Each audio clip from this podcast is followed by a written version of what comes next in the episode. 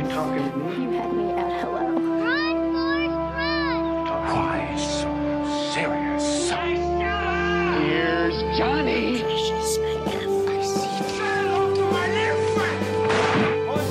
Vive el cine en primer plano.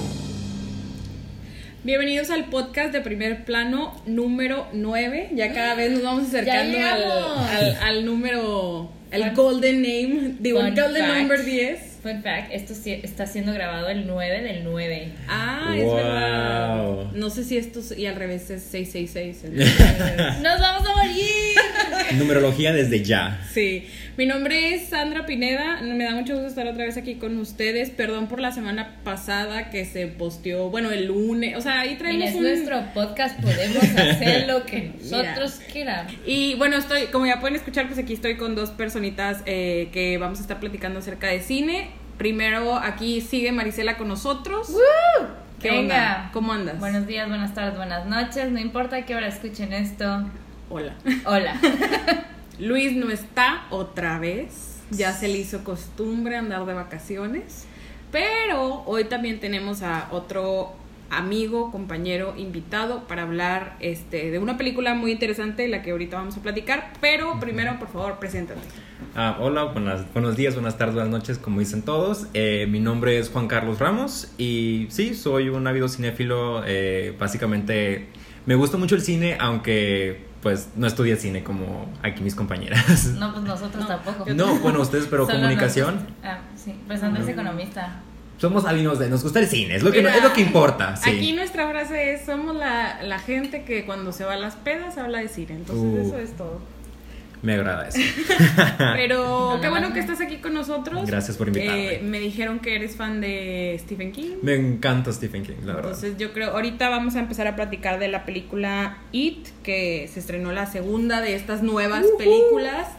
Este, pero primero queremos platicar un poquito acerca de las noticias o de las cosas que están pasando en el cine. Como ya lo decíamos hace unos episodios, por fin ya inició la temporada buena de, de festivales, ¿no? Donde ahora sí ya pasamos como que todos los block- blockbusters de verano. Estamos ¡Aleluya! Estamos pasando como por todas las de miedo ahorita y luego después ya siguen ahora sí las buenas. Bueno, no las buenas, porque hay unas muy buenas obviamente también en verano, pero ya las como más de cine de autor, Cine de de, festivales, etcétera. Recientemente se terminó el Festival de Cine de Venecia, donde pues la película ganadora de El León de Oro fue El Joker, por la cual todos estamos muy emocionados, yo creo, porque salga por acá. Yo creo que ya no debe de tardar tanto en llegar. Y pues bien, o sea, realmente lo decía la, la presidenta del jurado, que esta película ganó, porque, bueno, ella decía que es una reflexión muy valiosa sobre los antihéroes, donde el enemigo no son los hombres, sino el sistema. Entonces, creo que va a ser como un nuevo output de, de, de este personaje pues, icónico para Sí. todas las generaciones, donde pues lo pot- protagoniza nada más y nada menos que el guapísimo y súper talentoso. Joaquín Phoenix, Joaquín que Phoenix. dicen que está increíble. Hay como que mixed rea- rea- reactions, Sí. reactions este, acerca de, de la película, pero pues ganó, entonces pues ya estaríamos viendo qué, qué onda, ¿no? Sí, ofrece? sí, creen que sea, digo, no hemos visto la película, pero en cuanto a lo que han leído, sí, sí creen que es súper bien merecido o era más que nada el hype de el, lo que dejó Heath Ledger con su Joker y los zapatos que no, a mi gusto no llenó. Para nada. No, Jared, Jared Leto. Leto. No. Pues mira, es que esta película es muy interesante porque no está dentro del universo cinematográfico de DC. Está como que va a ser parte de una, de una serie de películas aparte que se llama, se va a llamar DC Dark. Básicamente son historias fuera de este universo que habla sobre personajes muy específicos. En este caso, el primero empezaron con The Joker. Entonces, no es la historia del Joker que lucha contra Batman y cómo empieza su sindicato. Es más como la historia del personaje, sí. Cómo se creó y está basada en un nuevo guion. No está basada técnicamente en una historia de un, de un cómic. Es lo que yo he leído. Entonces, sí aplicaron muchas cosas que ellos veían que pueden ayudar a crear el personaje. Básicamente. o sea, como que echarle un poquito más de, Ajá. ahí de cool, carne. Qué Sí. Yo creo que está bien, porque los personajes está padre que se utilicen como en otras nuevas, no sé, facetas o ideas. Y mira, eh, Joaquín Phoenix no se aventaría un proyecto si no fuera interesante, creo yo. Bueno, sí, ese, Para mí es de mis- Se me hace súper piqui, yo Ah, creo. Sí, y es una persona bien difícil. O sea, dicen que es muy buena, pero es rara, como que es un chavo muy awkward. Bueno, ni tan chavo. Pero para mí me, o sea, para mí es como mi actor favorito vivo, yo creo. O sea, me ¿Cuántos Wow. años tiene encanta. Joaquín Phoenix? Yo creo que algunos 41. No, yo creo que más. 44. 44. Ah, ok. No, bueno, tiene menos de los que pensé que tenía. Pensé que estaba en los 50. Y pues su romance con Rooney Mara también ha dado mucho que Anda Anda hablar. con Rooney Mara. Anda con Rooney. Neta, ¿No viste las no. fotos de él llegando al Festival de Venecia en No. una góndola como, En blanco y negro, o sea, Wow. de que... como no yo sabía. imaginé mis sueños? así. Pero sí, enhorabuena, digo, ya Sí. tendremos que ver la película. Eh, de nuevo, es un personaje bien difícil por lo mismo del Joker, Mm. por el, o sea, por lo que pasó con, con Con Heath. Heath Ledger. Entonces, yo creo que sin, o sea, vaya, igual y por eso hay como medio ahí mixed. Rea- rea- otra vez no puedo decir, no puedo decir esa palabra hoy, pero sí, unas reacciones ahí medias diferentes, pero pues ya de nuevo ya estaremos viéndola próximamente, esperemos que sí se estrene este año. La verdad Sí. no he checado en México cuando Llega se este mes. Este mes. Ah, súper. 20 quíbole, no te estaría decir el día, pero llega Yo este tenía mes. entendido que en octubre, ¿no? No, Genial. según yo llega este mes, según yo. Ah, chis. 20. El Mi- fin de semana 21, 22 este fin de O semana. sea, que de los últimos de septiembre. Mi tío Google dice 31 de agosto de 2009. Ah, pues Italia. Gracias. Pues sí, fue en, en Ah, Venecia. ah, ah, ay, perdón. Sí, pero otra cosa curiosa que mira, que me estoy acordando ahorita que lo que estaba leyendo sobre The Joker es que Joaquín Phoenix se acercó a Warner Brothers y dijo, ¿sabes qué? Quiero hacer una historia eh, sobre el personaje, ¿cómo podemos hacerle? Él sí sí estaba buscando como que interesarse en hacer el de Joker o hacer una historia sobre con algo, pero no querer ser el típico personaje porque él es muy así, muy metódico como tú decías.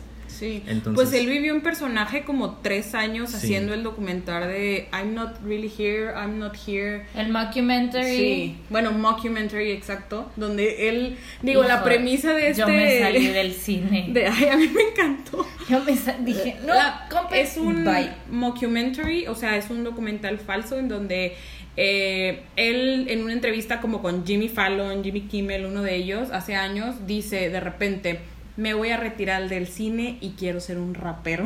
Es Entonces, cierto, sí. es varios años grabándolo y él tratando de, de, pues no sé, llegar a la cima del rap. Pero pues al final, eh, y logra, lo- el director es este chavo que ganó el Oscar, ¿cómo se llama?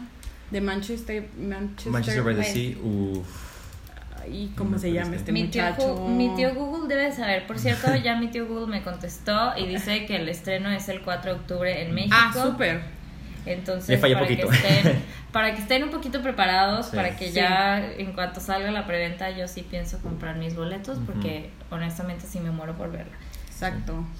Pero bueno, y o- como dato interesante, además, eh, en este año el León de Oro se lo llevó el Joker, como ya dijimos. En el 18 ganó Roma, en el 17 ganó Shape of Water.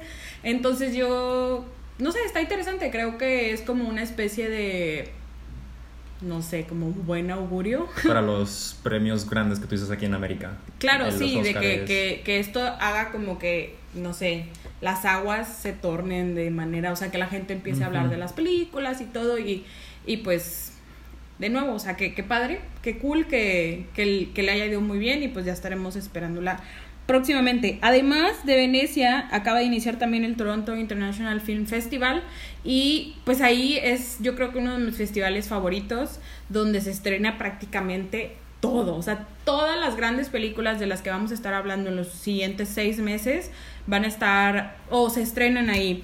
Se estrena Portrait of a Lady on Fire, que también estuvo en Cannes, The Report, Próxima, Sound of Metal, Marriage Story, que sale Adam Driver y esta niña, ¿cómo se llama? Em, No sé, pero sí. de no, Lost sí. in Translation. Hoy no traigo Ah, ningún nombre. Translation, Scarlett Johansson. Scarlett Johansson. Pero si nos siguen en nuestras redes sociales, se pueden dar cuenta que teníamos una pequeña corresponsal en el Toronto International Sí. Festival, ahí Fe- fangirleando con Adam Driver. Sí, ¿Quién? Fer, una amiga mía Ah, anda por allá y se fue a- me hizo el favor de grabar unos videitos y es lo que hemos estado subiendo en primer plano para que nos sigan en Instagram. También va a estar, se estrenó una película de David Copperfield, que es Dave Patel, el que, el que sale. Dev Patel. Eh, The Friend, Jojo Rabbit, que es un- la nueva película de Taika Wait- Waititi, que es de Ah, habla acerca cosas de, buenas. de un- la- el tiempo de la Alemania nazi, donde un niño nazi se da cuenta que su mamá tiene en su ático una niña judía, entonces él en su imaginario le habla a Hitler y le da consejos, o sea, es como una comedia acerca de Hitler y cosas así. Muy oscura. Eh, no, pues, pues más o menos. O sea, es Taika Waititi que es conocido por Oh, estas sí. Cosas, Ah. no sé, divertidas, diferentes. Entonces, pues esa también justo se estrenó ayer. Entonces, eh, pues es- a ver cuándo llegan para acá, ¿verdad? Y así hay muchas más que se han estrenado en, en el Toronto International Film Festival. Y pues ya estaremos igual y poniendo, poniéndoles ahí en, en nuestras redes sociales las que, pues las que más esperamos, ¿no? Para, para que ustedes también puedan investigar acerca de ellas. Oye, qué curioso. Pero bueno, sí. me, me voy dando cuenta que The Joker es dirigida por Todd Phillips. Sí, Eh, Todd Hangover. Phillips, Hangover, Todd Así Phillips. es. Wow. Válgame. Sí, sí, sí. Y Borat. wow. De repente me dieron mucho más ganas de ver esa película. Muy bien. Así es. Continuamos. Y de ahí queremos irnos directamente a hablar acerca de la película de It. Chapter Chapter 2. Sí. Una que es gringa, nomás se las aprende en inglés. Pero ¿cómo se llama en inglés? Chapter Y two? Y Chapter Chapter two. 2. No, es que no me sé el título en español. Sí, capítulo redes. dos. Sí. Sí, Sí. sí, creo que así está en Cinecit capítulo 2, ¿no? Sí. ¿Y qué tal? Pues mira, la película trata de... eh, se sitúa 27 años después. Eh, ¿Sí está grabando? ¿Sí seguimos Sí, sí, grabando? sí. ¿Todo bien? ¿Todo bien? Continuamos, exacto. Sí, no, ningún problema técnico. No. No, no, no. El problema técnico, bueno, X. Este, sí, se sitúa 27 años después. eh, empiezan a ocurrir como cosas extrañas, muy parecidas a lo que pasaron estos chicos en la primera entrega. Entonces, la uni el único chavo que se quedó en Derry de los perdedores originales empieza a contactar a todos y les dice, ¿sabes qué? Hicimos una promesa, hay que cumplirla, dijimos que si regresaba, nosotros nos íbamos a encargar. Entonces, así es como se desencadena toda la trama de que todos empiezan a regresar y pues ahí es cuando sucede todo. ¿Qué es lo que básicamente pasa en el libro y qué pasó en las películas pasadas, ¿verdad? O sea, y hay una serie, ¿no? También creo. Eh, sí, no, de- bueno, de hecho, antes eh, la, la película pasada no era una película, es una miniserie, de solo cuatro episodios. Con Tim eh, Curry. Con Tim Curry como el payaso Pennywise. ok. que es la forma preferida de It, el payaso. Tiene varias formas, en esta película nueva lo podemos ver como una momia, como una persona con lepra, como una, como una bruja, señora, Señora viejita. anciana. Sí. Eh, y sí, esa miniserie, los- si no mal recuerdo, salió en 1990 y, y básicamente pues, este, sí, eh, fue, duró cuatro eh, episodios de 40 minutos, lo cual te da, no sé, una aproximadamente 3 horas 40. Esta película, la y Chapter 2, dura 3 horas en sí, bueno, 3 horas y... Que dura cachito. más que la de Tarantino, ¿eh? Déjenme decir. Wow. Ya de ahí como que ya no me da ganas de ver. Mira, hon- honestamente, o sea, si dura más de dos horas y media, te estás chiflando. Mira, Mm. es que yo siempre he dicho, y no es la primera vez que lo digo aquí en el podcast, so- o sea, como que no deberían de tener derecho las películas de durar más de dos horas si no cumplen con ciertas cosas, de que si no son de este director, si no son estas historias, si Sí, no hacen... claro, Y sí. aquí, o sea, una película de miedo. De, o sea, es como hacer una película de niños de tres horas. O sea, cuando Oh, dices, wow. los niños no, o sea, ¿sabes? Sí, el attention spam no Se está. Y como tan- que la tensión de una película de miedo para tres horas, o sea, está complicado. Sí, pero tampoco puedes aplicar lo del conjuro de que te ponen todo como que sí, sí, sí, obvio, rapidísimo, obvio tiene que haber como entonces eh, sí se justifica un poco la longitud de la película pero no era para tanto Y mira, yo ahí la defiendo un poquito más porque It, como la novela, es de las novelas más largas de Stephen King. Es una novela de más de mil hojas. Es un ladrillo de esto, o sea, Claro. gigante. Entonces, sí necesitas un tiempo para tratar de explicar toda la mitología detrás de, de la historia de It. De dónde salió, por qué salió, por qué se está comiendo a los niños, de dónde, por qué pasan lo que le pasa a los niños.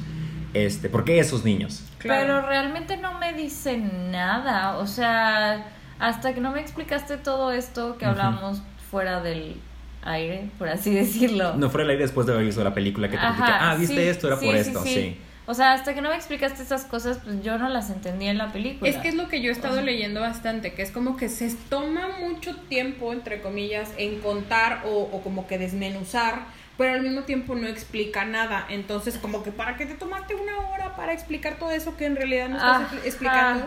Mm. Y digo, esta película, a- o sea, a lo mejor sí tienes que haber leído el libro, porque esta película, hasta donde yo entiendo, está aprobada por Stephen King, y Stephen King mismo aparece en la película y me... Spoiler.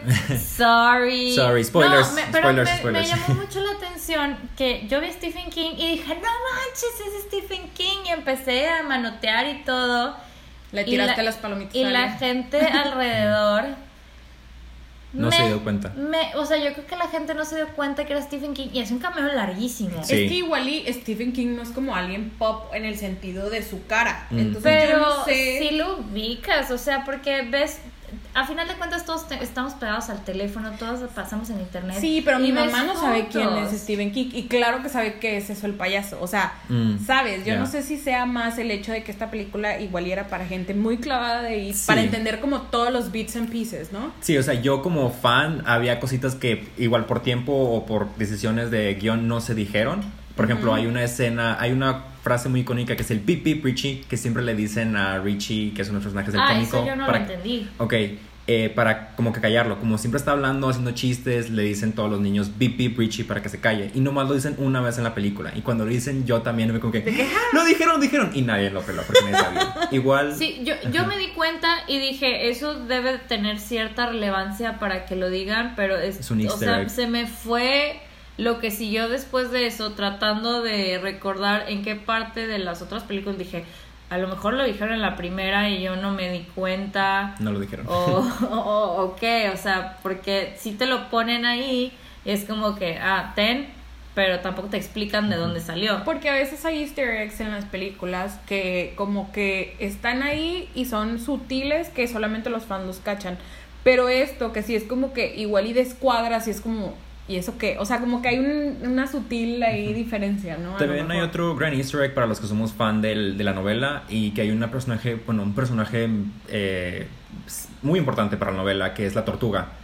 Y salió en la primera película como una tortuga de Legos que traía Bill en la mano y cuando se le aparece George por primera vez se le cae y hacen un super close-up a la tortuga rompiéndose. Ajá, que también Ajá. en la primera dije, eso debe de tener cierta relevancia, pero No me sabías. salió volando Pero porque la no leí los tortuga libros. que ¿Los defiende o qué? Eh, la Es el tortuga creador es del universo. Sí, básicamente en la historia de Stephen King, la tortuga, ¿por qué una tortuga? No sé, pero la tortuga es el archienemigo natural de It. Él la escribió cuando estaba como súper drogadicto, ¿no? Mm, probablemente sí, sí tuvo y una súper época. alcoholizado. Es que él tuvo Sí. como épocas súper deep. Si tuvo una época, vida, de seguro fue cuando escribió este libro. Que porque ya sí está, está sobrio. muy. Sí, Tiene es- añales sobrio. te digo, este libro está muy. Es muy largo la explicación de cómo derrotar a It, de dónde salió It, porque de- literalmente la tortuga creó nuestro universo vomitándolo. Esa es la historia. Fue al revés. It was the other end. Ah, ok. Bueno, lo. a lo, que vi. lo- porque me puse a Ajá. investigar que fue, no, no lo vomitó, pero después de comer. Ay, Luis Poppy. Yeah. Pero, o sea, sí, nuestro, nuestro universo completo sale de una tortuga, Sí. básicamente. Entonces, Y luego Sí. It Se es vale. el devorador de mundos, Sí. entonces por eso. Pero bueno, también tiene muchas cosas buenas. O sea, el Sí, si, hubiera, muchas cosas si hubiera premio para los directores de casting en los Oscars, este esta persona, no sé quién es, no sé si es hombre, mujer o indefinido o lo que sea, quien sea, se lleva las palmas porque wow, wow. Guau. Los actores físicamente se parecen, los adultos con los niños, las personalidades también como que van súper bien, o sea, sí le dan, obviamente mi favorito fue Bill Hader, Sí. porque wow, pero todos, todos, todos se parecen y también tienen como una química impresionante, tanto los niños como los adultos tienen súper buena química y sí te da como esa emoción y sí sientes como que te conectas con el grupo en sí. Porque a final de cuentas cuando están solos te valen gorro, pero cuando Sí. están en grupo sí sientes como esa cierta empatía que a mí me encantó. So, hubo un gran trabajo en cuanto a, a que los actores se Sí. desenvolvieran entre ellos. En- de dirección también. Claro, este. También sale Javier Dolan, ¿o no? Sí, Sí. ¿Y qué tal? sí, a mí me fascina Javier Dolan. Pues mira, tiene un como tipo cameo X, o sea, sale eh, como, Como- o sea, sale con su pareja, bueno, o sea, sale como un gay, en- ya ves que los bulean mucho en ese pueblo de que aquí no, aquí no aceptamos mariquitas y no sé qué. Fairies les dicen, este, Sí. ajá, entonces él se defiende y, pero es así como que muy extravagante, o sea, de hecho hay una línea que dice Meg Ryan calls, she wants her, Her hair back, back". ajá. Ajá, de que quiere su peluca de regreso y así, este sale sale haciendo comedia como nunca había visto a Dolan, pero. Está interesante. Para los que no Sí. conocen, Javier Dolan es un excelente eh, actor y Director. Director.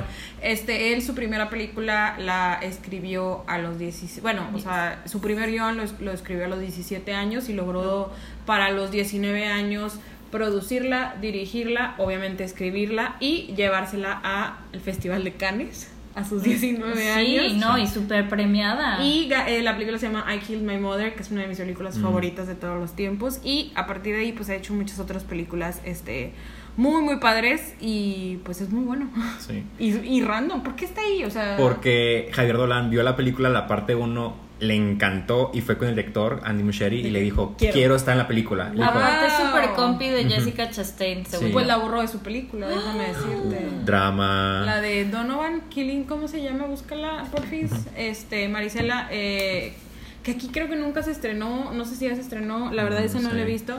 Jessica Chastain salía en esta película, también sale... Ando hoy muy mala con los nombres, si la buscas, Dime, yo soy bueno con nombres. este, este niño que salió en The Room, ¿cómo se llama? Sí, el de- niño, eh, el niño, eh, ah, el niño chiquito. ¿Qué? Wow, yo también me Ay, mal, perdón. L- Sí. Lo amamos. Jacob Tremblay. Él Gracias. sale también en esa película y... Death and Life of eh, John F. Donovan. The Death and Life of Jonathan Donovan, sí, sal- salía Jessica Chastain Y la cortó. la por cortó. temas de tiempo de la película, la tuvo que cortar. Pero sale ella en la portada. Pues esa ¿En portada serio? yo ¿Y la cortó? no se quedó. Sí, Wow. pero digo, al final yo, yo ya no la vi, según yo ya salió, sí, el año pasado. Pero sí la cortó, entonces no sé si. O sea, ella me acuerdo que subió un post así diciendo de que, a ver, no hay drama, tipo, esto fue como, mu- o sea, algo mutuo y no sé qué. Y al final, pues, Eso la borraron a la sí. chingada. Porque tienen que estar de que entre las pases. Pero sí, o sea, fue cuando Andy Muschietti le dijo, o sea, es que Ah, sí. me encantó. Si tengo que salir de alguien que salga detrás como extra, no importa, pero yo quiero ser en la parte 2. Y dijo, ok, te voy a dar el papel. Justamente Javier Dolan, pues tengo entendido que es, es El- gay, el ¿no? Sí, sí, es gay. Entonces te va el, el papel de la, en el libro, la única persona que sí es gay y que es, que sea, es un detonante. Ajá, y es un detonante de, para, el, eh, para el- esta parte, la segunda parte, porque es la primera víctima de IT. Ya. En la, eh, Ok. Después Sí, de los es- 27 es años. el detonante de toda la Sí. película. Entonces sí le dio como una parte importante. Es una parte que dura 15 minutos, pero es importante para, la, para que desarrolle todo lo demás. Qué bien, pues me gusta bastante Dolan. Y bueno, este son los dos cameos que hay, ¿verdad? Tanto el de Steven Eh, King como el no, de hay, hay otro más. A lo que estaba viendo, estaba viendo Easter eggs. Este, cuando nos introducen a Ben, Mm, Eh, ya se casa, sí, sí. Sí, al, al principio te sale eh, un montón de ejecutivos en una sala y está alguien presentando un proyecto, es un gordito güerito, pues... te James hace- Corden. Te hace, no, te, hace, Rayos. te hace pensar como si fuera Ben, que en realidad no es, Ben está en la videollamada con, con esta gente, pero ese es el chavito que interpretó a Ben en la miniserie. En la original. En la los original. Ah, ok, o sea, como que Ajá. juegan con el Sí. mundo Sí, sí, sí, o sea, te, te juegan acá con la mente y, te, y tú crees que estás viendo a Ben, en realidad no es él, pero ya te plantaron el easter egg de que, ah, ese salió en las originales, o sea... Ok. entonces, ajá, está- Me hubiera encantado está que hubieran puesto a Pennywise original, a Tim Curry, de alguna forma. Sí, que hay problemas. Sí, pero, Tim Curry está en silla de ruedas, Sí. eh, Sí, sí, le dio un un- stroke. un- Ah, es verdad, un derrame. sí es cierto, hace Sí. poco. Ay, yo que quería volverlo a ver como Sí. Frankenfurter. Wow. Pues bueno, ¿algo más? Final thoughts. Eh, yo la disfruté un chorro, o sea, si bien no es una película de miedo, o sea, como te digo, la, la química de los actores... La sí salva, digamos. sí la, sí la hace pasable. Las transiciones de, de una escena a otra también están súper bien hechas. No es de terror, o sea, si no eres fan del cine de terror, como quiera ve a verla, o sea, porque pues realmente mucha no da miedo. De repente sí recurren a los jumpscares, que eso siempre se me ha hecho con una- como una táctica barata, Sí. por así decirlo. Eh, pero está bien. O sea, está bien, es totalmente disfrutable. Eh, date tu lujito y vete al VIP, a un asiento cómodo, porque sí está bien larga. Sí. Eh, pero pues sí la vas a disfrutar. Yo creo que sí. O sea, obviamente no es como la primera. La primera a mí me gustó un chorro, la vi como tres, cuatro veces. Este.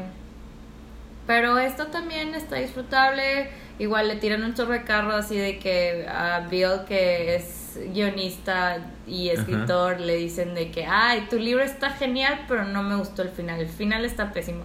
que es una de las cosas que le han dicho a Stephen, Stephen King. King. Ya, Entonces, entonces, juega Se burlan con- mucho con Sí, ellos sí, mismos, sí. sí. le tiran mucho. Yo salí diciendo, esta es una muy buena comedia.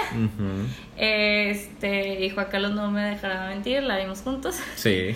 Este, pero sí, sí la disfruté y la vi dos veces y las dos veces me la pasé muy bien, entonces, bueno, a verla. Bien. Yo quiero ver qué más va a sacar este director porque es, es aparte, eh, pues hizo la parte 1 de It. Antes de eso solo he hecho Mamá, Mama, con igual con Jessica Chastain. Sí. Y su siguiente película es El Flash. Volviendo otra vez, Full Circle Moment, moviendo con DC. Él va a ser el nuevo director de The Flash. Ok. Entonces va a estar también muy interesante. The y Flash es este chavo, ¿no? Ezra Miller. Ezra Miller, Sí. sí. Sí, Sí, Ezra Ok. Miller va a ser la película de Ezra Miller También es muy dentro del buen actor. DCEU. sí, se, se me hace interesante Ezra Miller como Flash, no era lo que yo esperaba de Flash, pero sí estoy esperando verlo. Todos los actores del los DCEU, ningún actor te pensarías que ese es el actor para hacer. De hecho. Shazam. Mo- Bueno, no, Shazam se supone que es un chavo todavía más, más mamado, más Ay, fuerte. y pero no Zachary está- Levi, yo no me No. quejo. Pero yo me iba con eh, Aquaman siendo una persona Claro, que no es güerito. Te dejas llevar Ya, por ya, los ya. Pues Ajá. sí, pero pues el eter- la eterna pelea, ¿no? De, No, a mí me encanta que sean así. Me encanta Sí. que estén, no casteen a la película, que hagan una adaptación. Porque eso es lo que al final te quieres, una adaptación. No quieres. Claro. Si quieres ver el cómic, lee el cómic. O Sí, sea, pero Sí, como que se vale cambiar. ir Sí. tan, tan lejos con las adaptaciones, o sea, como tan disparatado el, el cómic y que esté totalmente desconectado del, de la película, no sé. Yo no soy tan fan de que hagan eso. Pues Joker va a hacer eso. Joker. O sea, de nuevo. De hecho, sí. de- depende como que... Es que a veces siento que nosotros mismos como que encasillamos películas. O sea, de que Joker sí puede, pero Aquaman no. O sea, Sí. ¿sabes? Ah. Como La sirenita que- puede. No, no puede, ¿sabes? O sea. Ajá, exacto. Digo, Eh, de nuevo, es la eterna pelea. Nunca vamos a poder tener a todos sea, contentos. Claro. Entonces, haces el intento, haces algo que tú tienes una visión, el productor y el actor tiene una visión, quieren hacer la realidad y castean a quien quieren castear y hacen eso que Al final el que pone el dinero tiene la última palabra. Sí. Claro. So, Como en este podcast, por eso salimos el día que queremos. porque no tenemos dinero. No digas eso al aire, Marisol. Patrocínenlos. Sí, bueno, pues nos despedimos. Ya, este, muchas gracias por habernos escuchado. eh, aunque haya sido un podcast, creo, no sé, un poquito más corto. Sien- Siento, es que a veces nos emocionamos mucho hablando y luego tengo que cortar muchas partes. Pero muchas gracias por estar aquí con nosotros este día, este, a platicar de, de cine y de IT y un, pico- un poquito de los festivales que, que han estado este, en boca de todo de todo mundo, las películas que están en boca de todo mundo. Eh, mi nombre es Sandra Pineda, eh, nos pueden seguir como primer plano en Instagram, como arroba y en bajo primer plano, y en Facebook como primer plano, y si gustan nos pueden mandar un correo a buzonprimerplano arroba gmail.com, ya aviso parroquial, y se despiden, por favor. Bueno, yo me despido de ustedes. Yo soy Marisela. No se olviden de ir al cine. Aprovechen que ahorita está la fiesta del cine mexicano. Ya se va a acabar próximamente. Creo que El- cuando salga el podcast ya se, Ya se va a terminó. acabar. Ojalá hayan ido. Pero Bueno, está el sí. cine francés, ¿no? El Si Festival de Cine Francés. también Sí. está el Festival de Cine Francés. Vayan, apoyen y Y ya, los quiero mucho y nos escuchamos próximamente. Otra vez muchas gracias por invitarme. Yo soy Juan Carlos Ramos y pues sí, aquí ojalá volvamos a ver alguna una invitación próximamente. Sí. Este, ah, no es cierto. Claro este que fue tu sí. debut y despedida. No, claro que sí. puerta. Muchas gracias por venir, estar aquí con nosotros y un saludo a Luis. Ojalá y ya regrese para el próximo programa y sería todo. Nos vemos. Muchas gracias. Bye. Bye.